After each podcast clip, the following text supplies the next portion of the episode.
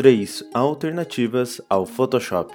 A alternativa 3, GAMP, desenvolvido como projeto de faculdade, o GAMP é um programa de código aberto voltado para a criação e edição de imagens. É um programa gratuito que alcançou grande popularidade e hoje é muito usado tanto na área profissional quanto por hobby. A alternativa 2, Krita. Krita é um software livre que foi lançado em 2004 para a criação de ilustrações, HQs, animações, pinturas digitais e até mesmo para retoques e manipulação de fotografia. A alternativa 1, Infinity Photo. Lançado inicialmente em 2015 para macOS, Infinity Photo é um editor que foi desenvolvido pela Seraph. Após atualizações, o Infinity Photo ficou disponível também para iOS e Windows com sua versão estável lançada recentemente em abril de 2021.